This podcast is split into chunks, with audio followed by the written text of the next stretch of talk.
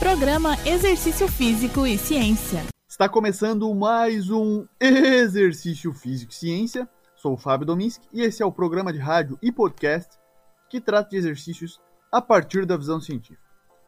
Diversas fontes, assim como os rastreadores fitness e aplicativos, recomendam andarmos 10 mil passos por dia, o que seria andar em torno de 8 quilômetros ou 5 milhas por dia. Isso levaria cerca de 85 minutos de caminhada leve para bater essa meta, todos os dias.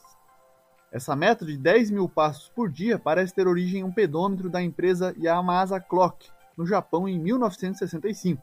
O dispositivo foi chamado de Mampo-Kei, sendo que Po significa passos e Kei significa metros, que se traduz em 10 mil metros de passos. Além disso, pesquisas reforçaram a crença dessa necessidade de darmos 10 mil passos por dia, mostrando benefícios na saúde mental e bem-estar.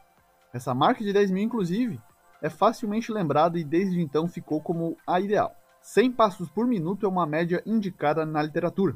Experimente andar durante um minuto e contar os seus passos. Aproveite e teste o pedômetro do seu celular se marca igual à sua contagem. 3 mil passos em 30 minutos é uma meta recomendada mundialmente.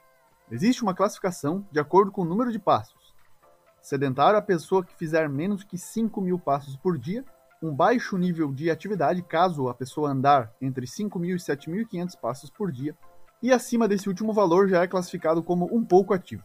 Acima de 10 mil e até 12 mil passos o indivíduo é considerado ativo, e aí por fim acima de 12 mil passos por dia, altamente ativo. Sem dúvida, em quarentena, andamos muito menos. Existem iniciativas de saúde pública que promovem a meta de 10 mil passos. Uma delas é da Austrália, chamada 10,000 Steps. Quem promove é a Universidade Central de Queensland.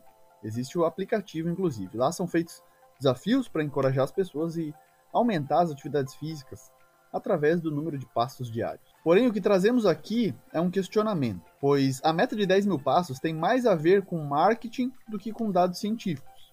Pesquisa da Escola de Medicina de Harvard mostrou que o risco de morte pode ser reduzido significativamente com cerca de apenas 4.400 passos por dia. Então, mulheres que deram 4.400 passos por dia tiveram a taxa de mortalidade mais baixa comparada às mulheres que deram apenas 2.700 passos. Porém, com mais passos, a taxa de mortalidade diminuiu em pessoas que andaram até o limite de 7.500 passos. Ou seja, dar mais passos não resultou em benefícios adicionais, acima de 7.500 passos. Então, por que essa meta de dar 10 mil passos foi estabelecida na literatura? Ou como ideal no, na mídia? Bom, a ciência atual parece não suportar a necessidade de a gente andar 10 mil passos por dia, algo que acredito que na maioria da população não é viável devido até o tempo necessário para isso. E a necessidade de dar 10 mil passos por dia é mito. Em 85 minutos, esse tempo que seria necessário para cumprir a meta, podemos aproveitar para fazer uma sessão de exercícios de moderada a alta intensidade, exercícios aeróbios ou de treinamento de força. Talvez alguns dispositivos já tenham até atualizado a meta, por exemplo, o relógio que eu uso indica 6 mil passos por dia como ideal.